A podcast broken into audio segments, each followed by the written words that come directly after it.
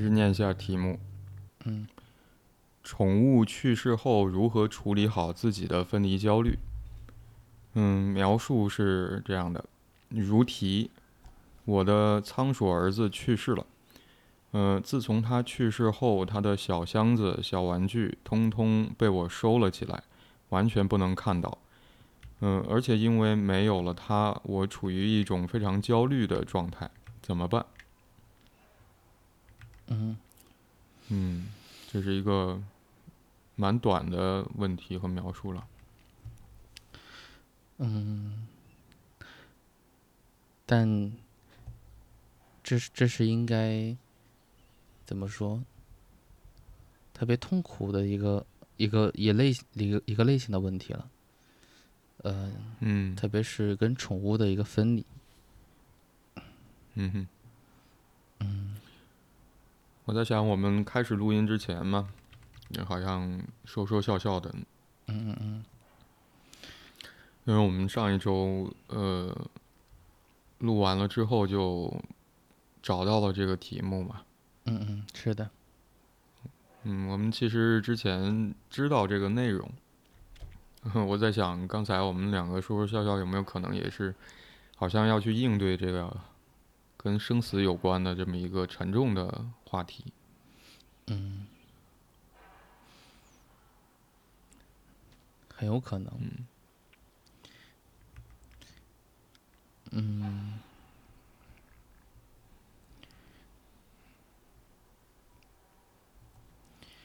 嗯，你有养宠物的经历吗？嗯，很早了，应该是在，应该小学之后就没有再养过，因为或者嗯。说之前，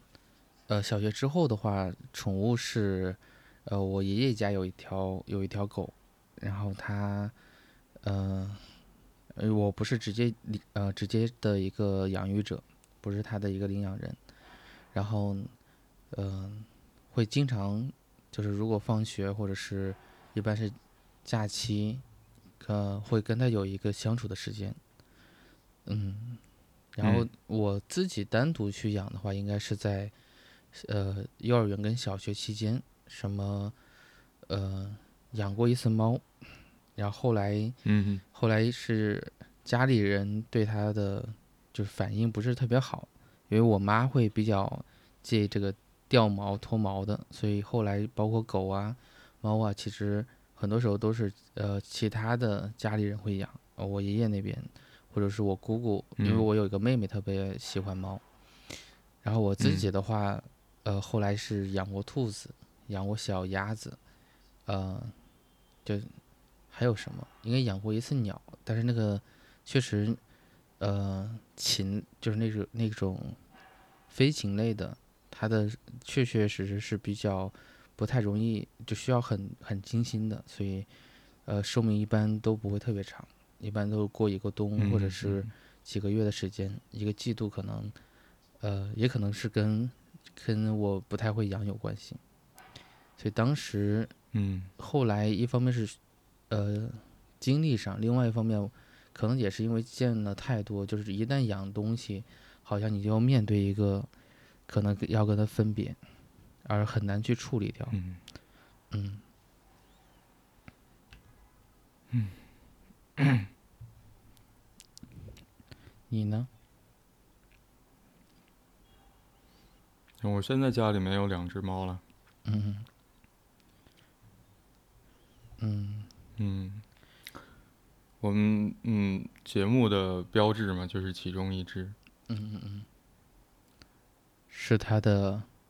是你给他他的画像什么？还是他的他的背影呢？它的剪影吧，也是。啊，我画的太糟糕了，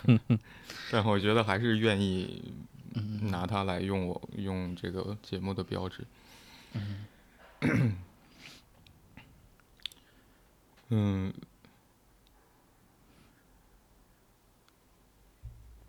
对于嗯，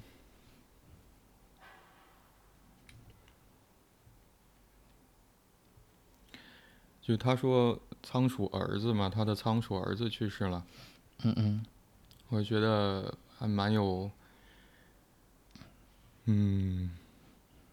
可能有一些一致的部分。我们会给宠物起名字，嗯嗯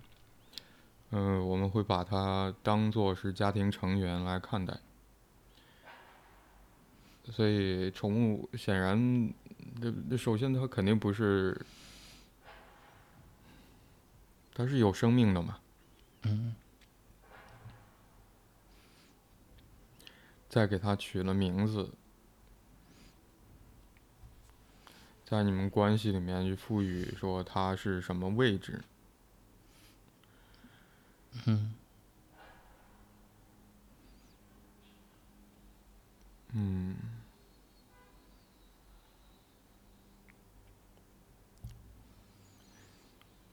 嗯，在那一刻，我觉得它就不再是宠物了，它肯定也不是，不是东西啊，它很奇怪的，这嗯它就是一个有生命的，是一个家人的这样的关系。但你刚才说，就是如果是鸟类的话，嗯呃，生寿寿命会更短一些，或者仓鼠的寿命也不长。我记得在大学毕业之后有一段时间，我是养了仓鼠的。嗯嗯嗯嗯，呃，我听说好像五六年就是一个比较长的寿命了。所以我的仓鼠那个时候也是我们一起生活了五年左右。嗯嗯嗯，就是注定了这样一个小的生命，它肯定要走在我前面了。嗯，是的，对，就像你刚才说，就养小小动物或者说养宠物吧，嗯，一定会面临这个问题，面临这个部分，嗯，把它当问题好像也也行，就面对说你原来很对你而言很重要的一个小的小家伙，家庭成员，嗯。你要目睹他离开这个世界去世。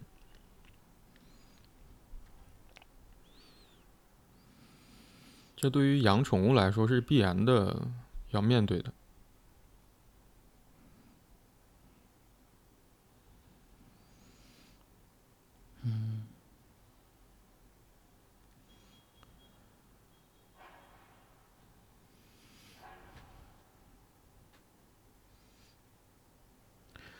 嗯，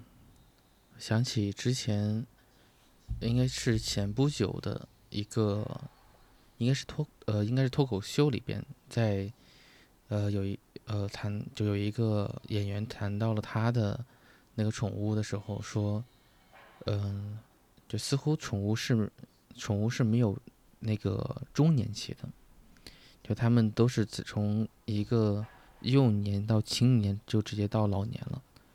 就是一个衰老的时候，嗯所以，嗯、我在想，就是我们因为我们家之前有，就是我爷爷他那边一直有养狗，确实从，就是说呃，忽然间有一天，当你你其实可能隐隐约约会有感觉，但是好像你一直不知道什么时候会到来那一刻，就是它会衰老，呃就是就是突然间你你。有一天你叫它，你发现它的反应上，你发现它的体力上，呃，你带它去遛狗的时候，去院子里面去跑的时候，你发现它好像很快就累的，或者说很快就不太愿意走太远，然后回到家之后就喘半天，好像那一刻的时候，很多时候我在想，好像那一刻就是你可能才去想到。我记得我我我们那个时候还在想，这个这个是不是他，呃，因为天冷了，他不愿意出去跑了，是不是因为其他什么原因啊、然后是不是需要补钙了？但好像很很少会涉及到，就是它可能已经，它可能他可能在这个物种里边已经太老了，它可能就是进入到嗯一个衰老的状态了。嗯所以好像很，就很多时候面对宠物的时候，突然间它进入到一个衰老的时候，那是一个，嗯，可能就是无意识里面就会规避掉这个话题，不太不太想去承认这个部分，更多的话会想，可能是不是自己嗯没有照顾好，是不是自己的照料的问题？嗯。嗯，嗯。幻想着他可能应该会陪伴着自己很长很长时间。嗯。嗯。而且养宠物其实都会有一个有一个象征，最最起初的时候，宠物是自己的，就是那是那是这是我的这是我的猫，那是我的宠物，呃那是我的狗，嗯，我应该是头一次突然间对一个东西，对一个对一个生命有有了责任感。想象出，嗯。就像这个题主呃说到的，这是他的儿子，就想象出自己成为作为为人父、为人母的那个样子，能够去承担一份责任，能够去，嗯，去担当一些东西，可能平时也就是去喂它，然后定时的、定点的，然后或者说是能够想起，能够就是当你孤独的时候，或者说当你所谓闲下来的时候，还有一份工作要去做，有一份职责要去完成。而很多时候，我是感觉宠物是非常容易获得满足的，就是你可能已经，嗯，因为我记得很小时候经常性的会忘记，就忘记什么时候要要给它吃饭，呃，给了还是没有，嗯，然后有有时候也会很嫌弃给它收拾粪便，嗯，然后遛狗的时候，那是那是有时候会很痛苦，因为你正看动画片或者正玩游戏玩的嗨的时候，忽然间，然后你要带它下去转一圈儿，嗯，呃过去的话，嗯，楼房是没有电梯的，那你是需要，啊，就是确确实实是需要花费很多很多精力的，就有抱怨过，但好像也正是因为这一点点滴滴，会感觉这都是特别美妙的时刻。嗯。你刚才说就是注意到，开始注意到，嗯嗯，一直以来在家里面活动或者回到家里面就会朝夕相处的这些小动物们，突然有一天你发现它们衰老了，容易累了，可能行动起来也变得很缓慢了。你突然才意识到，原先嗯希望他可以陪你尽可能长的时间，这样的预期嗯要落空了。嗯，我突然觉得，嗯，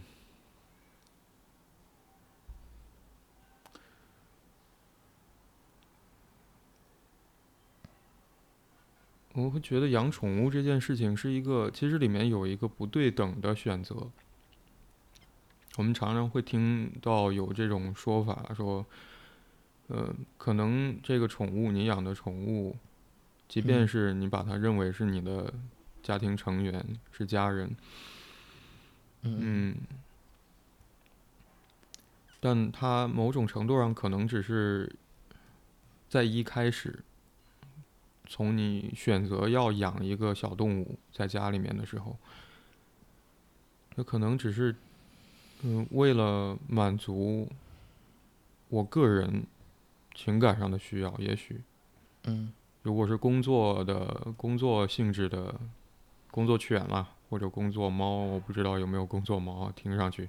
猫好像不太配合，嗯通常是这样。嗯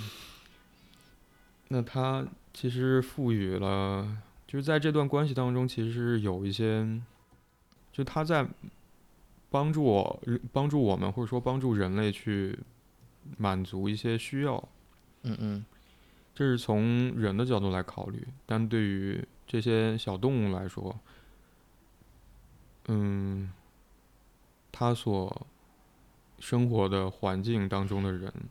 那对于它来讲就是全世界，就是全部。当然，如果养狗，你要出去遛狗，还会有狗之间的社交，是吧？那可能还会交朋友之类的。是的也会见到其他的，嗯、其他遛狗的人。嗯嗯但我通常来说，我们会认为，在宠物眼里，嗯，你就是它的全世界。嗯，那我想到这个好像不一致的选择的背景的时候，嗯，我会去回想，有没有就对我们家两只猫来说，有没有有没有让他们觉得我没有照顾好他们？我会有这个疑问。嗯就现在，我觉得这个问题，或者我我在面对看这个问题的时候，好像我觉得很难讨论。嗯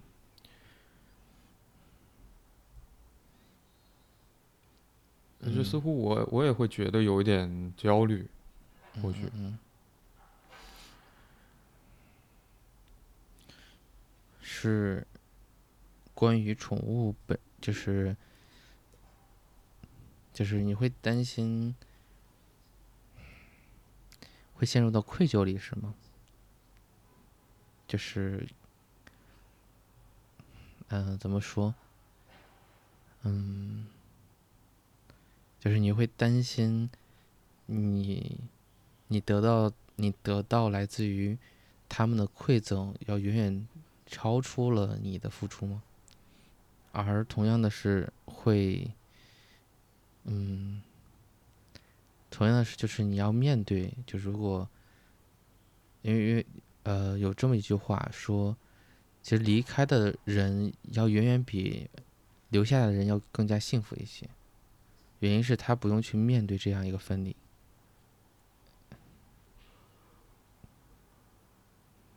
我觉得这里面还是很复杂的。嗯嗯嗯，让我想到说，嗯，我会觉得，在宠物眼里面，嗯如果它们意识发达，可能更多的是猫狗啊这些，嗯有的时候看上去是有一些情情感流露，或者说有有情绪啊，在它们脸上。嗯或者在他们的行动上会有一些情绪表现出来。嗯嗯，我我觉得他们其实比我们更看重对方。嗯嗯，这跟刚才我说到那个选择也有关系。就我们可以选择说养什么，不养什么，或者怎么养，甚至是嗯嗯，我做出嗯养一个宠物这样的决定，但对他们而言，好像是没有这样的选择的。对他们来说，可能嗯要遇到好的养育者是一个靠运气的事情，而且他们会。对于他们来说，就是全世界啊！我们领领养的人或者养育者就是全世界。嗯，嗯这个，嗯，这个就有点像，这个其实确实是一样的，就是指我现在已经为人父了，很多时候对于孩子的时候，这个感觉跟你刚刚所说的是一回事儿的，指的嗯是，就离开了父母，离开了养育者，他们其实就是，他们其实是没有任何的，嗯，所谓危机危机也好，他是没有办法自理可以去把自己照顾好的。你不把他的奶瓶给他，呃，冲上奶，你不把他呃放到他的嘴边，啊，当然他现在已经可以自己去拿了，同时他会要求你要给他冲嗯奶，然后就是在他不不能够去表达自己的时候，他好像只能用哭泣，他只能用眼神，只能用嗯嗯嗯的这种口吻，然后看似是命令，实际上是在提醒你要去干这么一个事情了。就他在尝试嗯用这种方式去表达他的需求。嗯，就是会发现他，嗯，因为就是呃，从某种意义上来讲，就是那个时候婴儿期的孩子跟其实跟宠物是有点相似的，就是给我的感觉是在于，嗯，他们只要他们想要的这种需求是非常非常基础的，可能就是陪伴，可能就是你能够准时把猫粮撒过去，嗯，然后狗狗的话，你能够定期带它们出去转一转，然后它们要在外面去嗯。完成这样一个排便，呃，包括就是或者是这种运动量，那孩子也是如此，好像你只用，嗯、你只用很耐心的跟他们就陪伴他们，他们其实会给到很多，就是你意想不到的、超出预期的这种反馈的。可能他们意识不了，他们只是一个最真实的反馈，但其实那个感觉就是一个很很大的一个馈赠的。嗯嗯，有时候会，就是有时候他们无意之间的一个笑，无意之间的给你的一个一个拥抱，或者是一个，嗯，就是就是就是一个叫你，呃，叫爸爸这个这个声音，呃，都会很抚育，就很，呃，怎么说，能够让你感觉到你的付出好像，呃，并不是一个多多么了不起的事情，因为这个里边也包含了嗯他们自己也在努力的成长。嗯哼嗯，我记得给我的就是呃，应该是有一次央视吧，他做了一个调查，就让你就是父母跟孩子打分，跟孩子跟父母打分。然后当时父母好像给孩子打到及格分数是很多的，甚至有时候是不及格的。但是好像问到孩子幼儿园的孩子的时候，他们都呃清一色的都说是一百分，给父母打一百分。呃，有时候会感觉是蛮蛮惭愧的，因为你其实，呃，就坦率的说，你能做到满一百分吗？肯定是做不到的。但他们会因为，呃，因为你是你是这个身份，你是你呃，他或者说他们很喜欢你，或者他们离不开你，嗯、然后他们就会把这个最好的这个分数，啊、满分的分数，嗯然后回馈给回馈给父母。我在想，那个宠物的话，我可能他们也意识不到他们在干什么，他们不知道这个摇尾巴，或者说，呃就像猫咪有时候给你，他们可能只是天生的本能性的去玩，但他不知道这个其实已经会很很治愈人，因为其实陪伴他们的嗯过程里面，也在我们无疑也是被陪伴着。嗯嗯，所以所以会感觉就是就是很嗯、不敢去面对，就像嗯就是这个提问者说到的，他呃宠物离开了，嗯，他要他很难去面对这个分离焦虑。嗯、其实我目前来讲，就算孩子还很小，也会有时候会想起，就是如果孩子某一天长大了，呃，好像我也很难去完全很好的度过这个所谓分离焦虑的这一关。嗯所以，嗯，关于关于死亡，嗯，我之前一个老师说，死亡它的它是最就就是所谓死所谓死亡，就不过是一个有机物转为无机物的一个过程或者一个结果。呃，也就是说，死亡它其实并没有意义，因为如果说转为无机物的时候，实际上你就是没有感觉了。但作为有机物的人，嗯会赋予死亡一些意义，而很大部分的时候，实际上是一个被抛弃的感觉，因为对方就是离开了，嗯，知道不是什么，不是他的意愿，但这种被抛弃的感觉，它就是一个真实的被体验到了。所以，就像有一天孩子突然间长大了，他会找到他的爱人，他会他的伴侣，然后他的工作，然后他的他的朋友。那无疑最终的结果是，嗯，就这个这个所谓呃，怎么讲相似也好，或者说这个分离也好，嗯，其实更多的话是一种不舍。嗯，因为我们就是不希望自己会被抛弃，或被处于一个被抛弃的位置里边。嗯。我觉得这里面有两个不太不太一样的部分。嗯嗯。因为当你提到说，呃，你的孩子跟你之间的关系，嗯嗯包括他以后，呃，要长大离开家，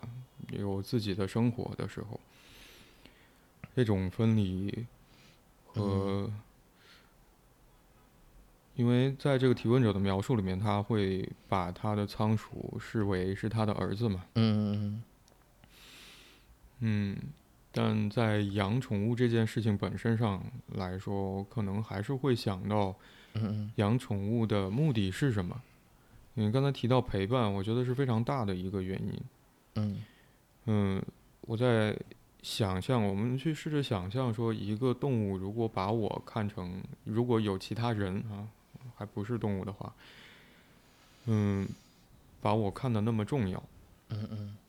然后不经意间，无论是它用身体来蹭你，当然那这个就不是人了，不是人的动作，呃，来蹭你，或者看到你之后摇尾巴，想要扑在你身上，然后拿舌头去舔你，这些行为都是让人觉得就是你说被治愈嘛，那就是被喜欢。嗯嗯。我知道这一刻，然后身边的这个小动物它是喜欢我的，嗯。这种感受，我想可能是养宠物当中就最美好的一刻。就像你刚才说，你听到孩子叫爸爸，还是嗯嗯他的拥抱，或者朝你微笑的那一刻，嗯都会让你自己觉得自己很好，有这样的感觉。嗯，很重要。嗯，所以我我在想，就宠物去世跟孩子长大从家里面离开最大的区别是在于说，嗯，这个宠物离开之后，去世之后就没有，好像再没有一个，嗯，一个办法或者一个一个对象来去满足曾经这个宠物给我的感觉了。嗯嗯，就是说，原先我决定养宠物的那个需要，嗯。好像就停在了这里。随着宠物的去世，嗯，因为如果要是孩子长大出门有他自己的生活，那当中还有一些继承的地继承的地方，或者说，我们也会嗯。因为看到孩子长大，他有自己的生活，他有也许有自己的事业，有什么他有嗯他有自己的发展吧。我也我们也会嗯，我需要稍微澄清一点，就是因为这个这个点容易会不能说产生歧义，但呃，我想呈呃我想呈现的是指就是当孩子一旦离长大成熟之后，当他有了自己的生活的时候，我是指呃童年的这个这个这个感觉，就是嗯说他对于你的这种衣服的感觉，嗯依嗯、呃依恋的这个体会，就很难再再一次回到那个位置上去。是的，然后同时就，进入到下一个阶段了嘛。对，然后我想说的内容也是，就是，嗯、因为这个其实跟宠物的某种某种特质是很相似的，指的就是像，嗯、你跟你的这个宠物离开了，其实从逻辑上来讲，就从绝对理智上来讲，就是你嗯再养一只，或者你再领养一只相似的，某种嗯意义上来讲应该是可以的。当然但是实。际上，对，但实际上很多人不愿意的，或者说这个时候很难完整的部分的话，其实就有点跟那个部分是相似的，就是指的某一种感觉，就是好像一旦打破了，它很难再次回到那个位置上去。嗯哼，嗯就像这个案主他他的那个提问一样，说自从他去世之后，他的玩他的小玩具、小箱子、小玩具，通通都被他收起来了。嗯完完全不能看到。然后如果因为没有了他，会让让这个案主处于一个非常非常焦虑的状态。嗯就是这这有有点就相当于睹物思人嘛，就像很多呃，因为跟家长做咨询的时候，他们当孩子就真正毕业之后，嗯、他们反而做了个相相似的一个事情，就是呃，或者说呃相反的一个事情，是不停的给孩子去收拾东西。嗯呃，其实孩子已经去大学里了，或者说可能已经搬出去了，但他们不愿意把孩子的这个空间，就是做其他的填充，还是想去保留住。嗯，某种意义上来讲，这个是这个感觉上是是有点相似性的，就是我想，就是我想呈现不呈现的那个部分。呃，当然肯定是不一样的，因为一个是毕竟是离开了，一个是只是物理上的离开，但关系上它还是在的嘛。嗯，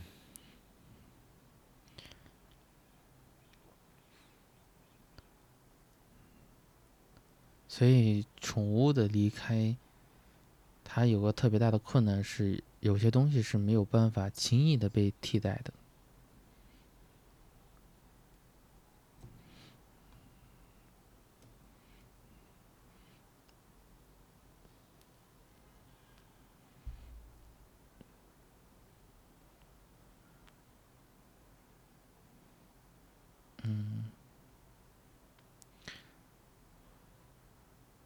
就是我想到了，就是我曾经的一个，呃，啊，现在当然也是朋友，就是曾经关系还不错的，呃，就后来他是去了另外一个城市，然后他当时是养了一只狗，陪伴他大概有十十多年的时间，就基本上他的成长时间里边，这只狗都都陪伴着，然后等等他开始有了工作，然后开始。挣的还不错的时候，然后在这个阶段里面，这个狗狗离开了，嗯，就是这个是让他，嗯，怎么说，就伤心了很长很长时间，嗯，后来是他的他的女友帮他又买了一只狗，呃，品种相似，但长得不太一样，嗯，他当时是很很反抗、很反抗的，很抗拒的。甚至是因为这只狗跟他的女友，嗯，发了一顿无名火。因为原先他女友以为是买完这只狗，因为他俩的关系会更好。但实际上买完这只狗之后，他俩的他俩经常性的闹脾气。然后，嗯，这哥们儿有一个想，就他他会特别希望，嗯，慢慢的就让这这只狗能够像之前那只狗一样。喜欢那些玩具，做出相应的反应，然后幻想着，就是会有这这个部分无意识的一个幻想的，因为经常甚至是起的名字都是一模一样的。觉得还想让那只狗回来吗？对，嗯，但很长时间，就很长时间，最后这只狗它也是，呃，因为它跟女友出了状况之后，它又还给他女友了。所以我在想，这可能就是这个案主他的他此时此刻的某种某种某种体会。嗯，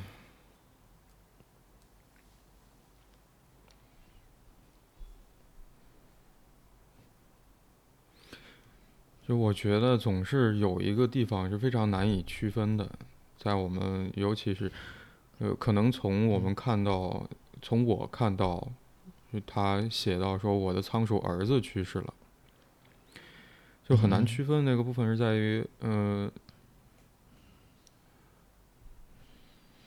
好像在关系当中是总免不了寄托的。嗯，你刚才说就是在现实层面，当然你你你这个仓鼠去世了之后，你就再养一只仓鼠就好了。但是我最后那个仓鼠，我也没有再继续养仓鼠，而反而养了猫，是吧？天敌，简直是，嗯嗯，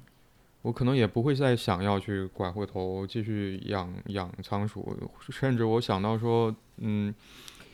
等我家里这两只猫年纪大了，嗯，要面对把它们两个，呃，送走，我可能也不会想要再接着养猫了，可能要养一只狗了。或者养一只别的什么，嗯，我会觉得那个寄托在，嗯，在这个分离当中起的作用非常大，嗯，我可能不得不要说的是，就是养宠物这件事情，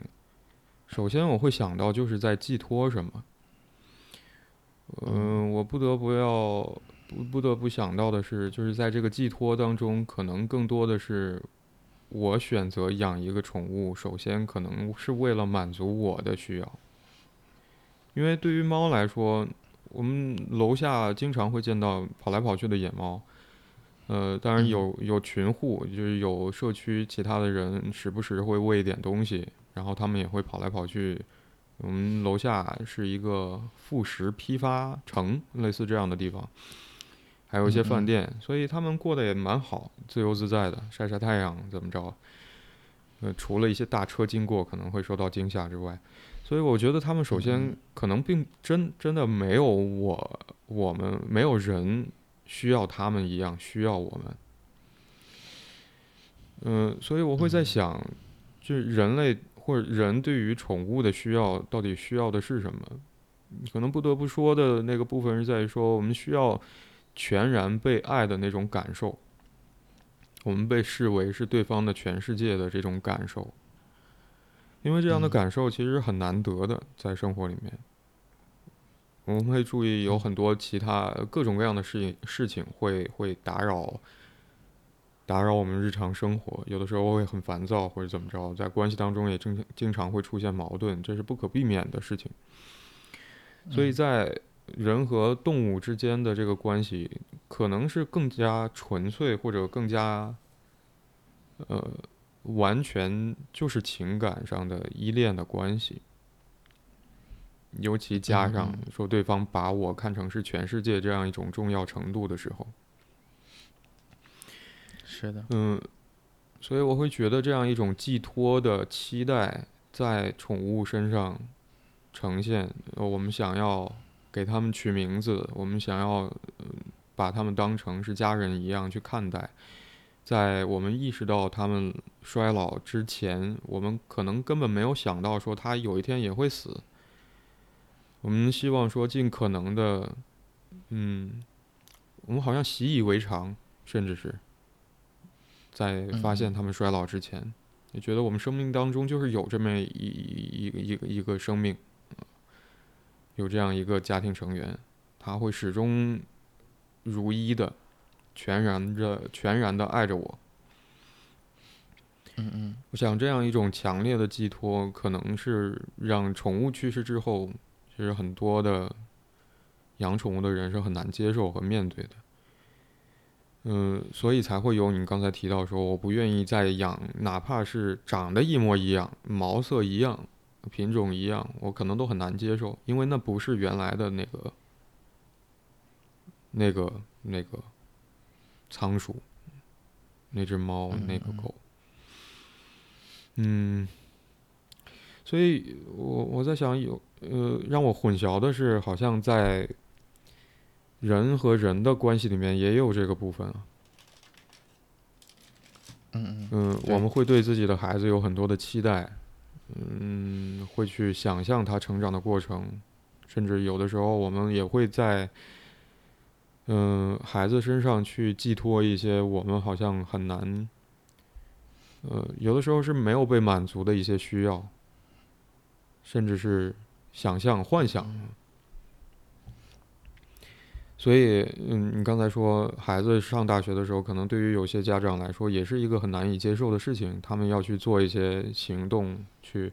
让自己整理好孩子离开家，然后，但是他们依旧留在家里面的这样一个情景，嗯。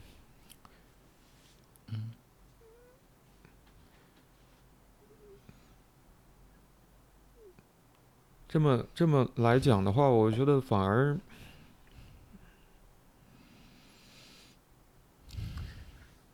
嗯，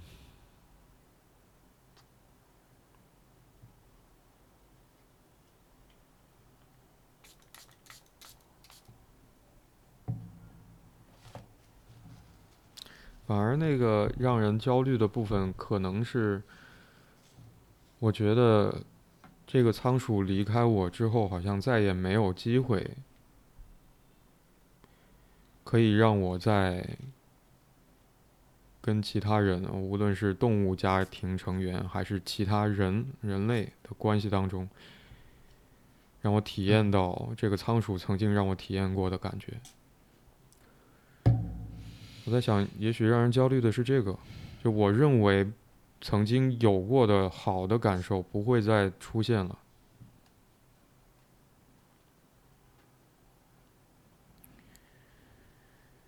所以仍然是一个某一个很重要的体会丧失的体会，对吗？就他还再也追不回、追忆不回来了，或再也没有办法嗯寻找得到了。嗯哼所以，好像也正是因为这种失落感，使得这种，嗯，就有点陷入到一个呃沼泽之中了，就是很难，也确确实实不容易能够出得来。嗯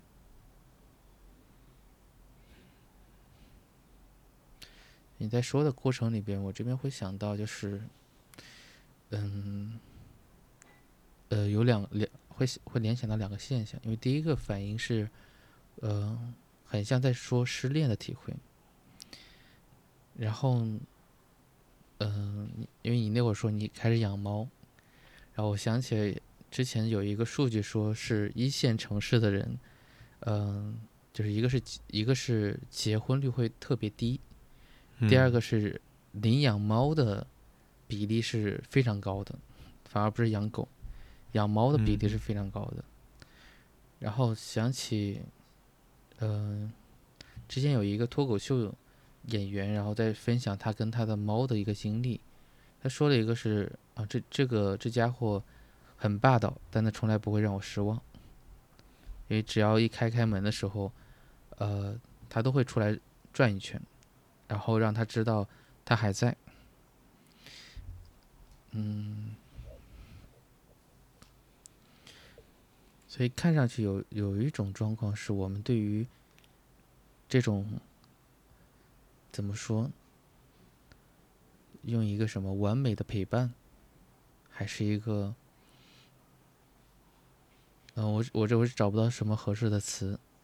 那就是说。就是宠物能够做得到的一个事情，他们嗯。对他们而言可能是一个轻而易举的事情，或者嗯。就像就像呃我们吃饭一样那么简单，但但是我们作为人而言，很难从其他关系里面轻易的获得，或者说因为在一线的话，无疑是一个嗯、分手也好，恋爱也好，结婚也好，那是一个包括生孩子也好，那是一个非常非常高的成本的。容错率极低的一种状态，嗯。所以好像宠物里边也会有一个象，也会有一个象征，是我们，就是我们可以相对来讲能够承受的一种范，就承受的一种状态里边，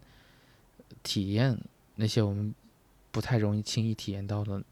那种陪伴，或者是一种一种亲密的感觉。嗯嗯哼。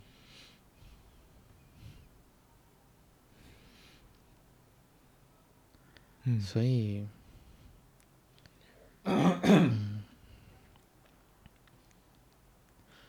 就是与宠物的分离，嗯，就像就像这个案主用的是仓鼠儿子，对吗？嗯。白发人送黑发人，那无疑是一个惨惨案的。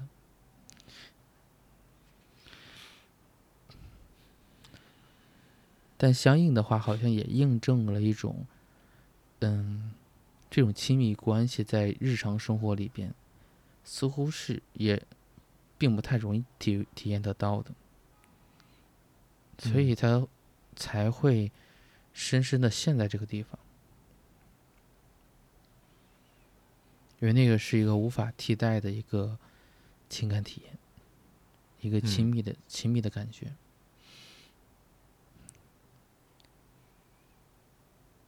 嗯我们好像就是我们上一周那个问题，我们会谈到孤独的这个事情。嗯，我觉得我们眼前这个问题里面也有这个部分啊，就我们总会想尽各种办法来让自己觉得不孤独，不是自己一个人，会想要在关系当中去体会到我跟其他人是靠得很近的，很亲密的，嗯。也许是当，嗯，当我们觉得好像在现实环境里面，在跟其他人的关系里面，这个部分极其难以获得的时候，好像宠物也变得尤其重要。这种方式也会是一个很自然会想到的。也许，嗯，如果不是对，嗯，毛动物的毛发过敏的话，嗯。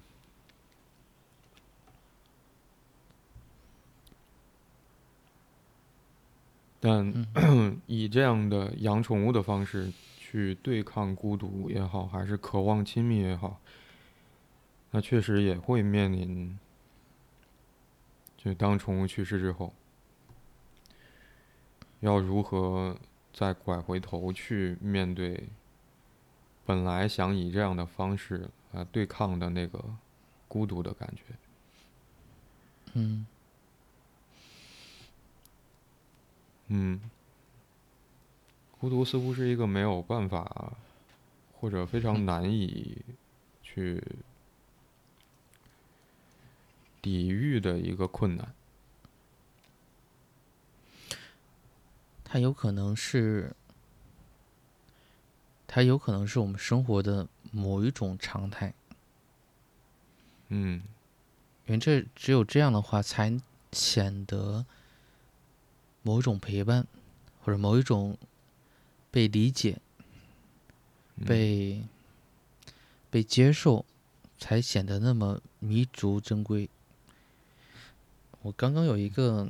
有一个感觉，就 哼特别特别好玩儿，就是我们呃，因为明天的话，明天的话是我们中国的一个传统节日，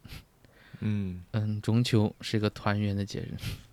嗯，但我们在中秋的前一刻，前一就是去谈这么一个分离的话题，嗯，挺有意思的。嗯，而且时不时还要笑着去谈，以此来抵御啊这个话题的嗯困难。嗯嗯，那我们再回到回到这个案主啊，他想说到的，就面对这样一个状况，他该怎么办？嗯，反正我刚刚有一个想法，嗯，我刚有一个想法，嗯。他他可以先把他的就这个仓鼠儿子的这些这些物件这些东西，好好的先收藏起来。呃，如果家里的空间 OK 的话，先存放到一个不太容易看得到的地方。可能过段时间之后，你就会有心情去重新去整理这些东西了。有些时候我们，嗯，特别在这个时间段里边，嗯、我们是需要给自己一些时间跟空间的。所谓分离焦虑，就像我们的成长一样，它无时无刻都在发生着。我们所谓处理，可能就是需要给一些时间，它会慢慢，我们会慢慢，呃，找到一些其他的机会。就是你会发现你自己并不是像想象中的那种破碎掉，呃，同时你会发现周围的环境可能也，它也正在就是并没有因此而瘫痪掉。我在想，可能我最后要说的是，也许关于死亡的部分。嗯，我们当然在物质上，就是在现实上、现实层面，我们都很了解说死亡是怎么一回事。从医学角度，或者从意意意识像像灯一样灭掉，你不管怎么说，或者人归于尘土都可以。嗯，那就是。嗯，我我总在想，可能会让我坦然一点，尽可能坦然一点，或者再坦然一点的去面对和接受死亡。只有一个办法，就是我认为自己曾经努力的生活过。嗯，你在去回应这个提问者最后问的怎么办的时候，嗯，我突然在想。认真的生活过，或者，呃，那个叫什么意思？就我们常常会觉得，当面对困难的时候，我需要去做一些什么。但是在面对孤独这个困难的时候，可能做的最好的就是这些宠物，就是他们在那儿，他们存在在你的生活当中，他们非常直接的去表达他们对你的喜欢，他们认为你是他的全世界，认为你那么重要。他们在认真的去陪着你，因为他们喜欢你，他们也需要你。所以，在那一刻，在人和宠物的关系里面，那个陪伴是指说动物曾经真实的存在在你的生命当中，那是生活的痕迹。我在想，也许动物的这样，呃，就是动物在人的关系里面，在向我们示范。就是怎么去抵御孤独，甚至我觉得他们在教会人类怎么去抵御孤独，不是做一些事情，而是他们很坦诚的在向你表露他们的情感，而且常常是一些好的情感，所以我们才会那么的，嗯。喜欢跟动物待在一起，小孩子也很开心。见到路上小猫小狗，都会蹲下来想要去跟他们一起玩儿。嗯嗯。嗯，也就是说，我们是很容易体验到跟在动物的关系里面，对方那么真诚的对待自己的。嗯，所以怎么在面对怎么办的时候，我觉得。嗯，可能不是要做些什么，嗯，而是像宠物一样去坦诚、直接的表达我对对方的需要，对对方的喜欢。嗯嗯，在关系当中处在存在的状态，像那些小动物一样。我觉得这也许是认真活着的。正确方式，动物在向我们去呈现这些，不不刻意，不做不做不做特别刻意的事情，嗯，就让不是做不是做什么，而是存在在那儿，嗯嗯。我有过你，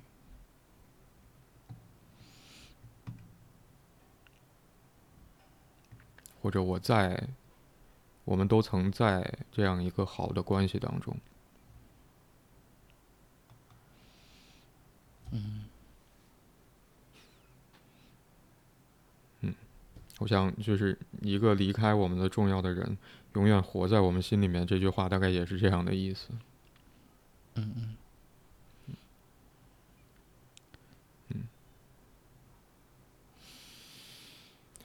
我大概想说的就是这些了。嗯嗯。好。嗯。嗯，那也许各位听众在听这期节目的时候，也可以关注一下我们在说明栏里面留下了可以联系到我们的一个邮箱地址。如果你们想要去向我们提问，或者有一些建议或者意见，都可以发邮件给我们。嗯，然后这个节目，嗯，你可以在喜马拉雅、小宇宙。Moon FM 上面可以听到，也可以在呃 Spotify 和 Anchor 上面也可以找到我们。嗯嗯，那我们今天就先到这里。好，嗯，祝大家中秋快乐。中秋快乐。嗯嗯，拜拜。拜拜。